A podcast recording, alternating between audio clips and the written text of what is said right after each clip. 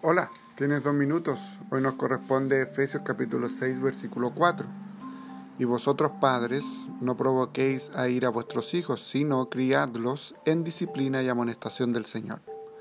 El tema de hoy, el ejemplo, viene de los padres. Existen situaciones ante las cuales no hay prácticamente nada que uno pueda hacer. ¿Quieres un ejemplo? Tu hija soltera se acerca y te dice, papá, estoy embarazada. ¿Vas a pegarle y pedir que deje su hogar? Si pertenece a una iglesia cristiana, los ancianos la llevarán hasta el tribunal para que cierta disciplina sea aplicada sobre ella. Pero ¿y después? ¿El problema quedará resuelto? Por cierto que no. Además de eso, por mucho tiempo las personas van a mirarla, señalarla con el dedo y decir, allí se encuentra la chica que ha pecado. Tu hija entonces tendrá problemas para conseguir trabajo, estudiar y para cuidar del niño. Pienso que el problema debe ser tratado desde su raíz.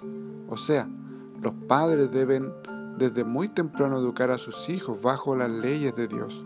Aún más, los padres deben procurar mostrarse en una vida ejemplar e irreprochable delante de Dios que los hijos van a ver un estándar de familia cristiana.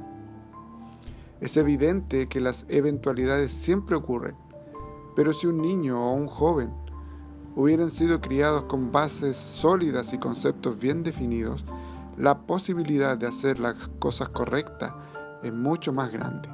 Por lo tanto, siguiendo el curso normal de la vida, debemos prepararnos para recibir la noticia de que vamos a ser abuelos o abuelas, sin angustia y sin dolor si somos ejemplo como padres.